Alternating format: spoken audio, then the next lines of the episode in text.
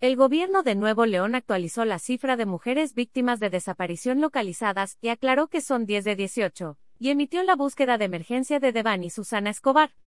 En rueda de prensa, María de la Luz Valderas, comisionada local de búsqueda de personas desaparecidas en el estado, aclaró las notas periodísticas que dijo han estado circulando en los diferentes medios de comunicación. De las mujeres que están reportadas como desaparecidas hasta el momento se han localizado a 10 en diferentes contextos. Esta localización se da en coordinación con las diferentes autoridades, dijo. Añadió que se activaron los protocolos para su ubicación. Informarles también que cuando desaparece una persona se activa la búsqueda hasta lograr su localización, afirmó. Añadió que el gobierno del estado ha convocado de emergencia a la búsqueda de Susana Escobar, de 18 años, quien fue vista por última ocasión cuando salió de una quinta en Escobedo.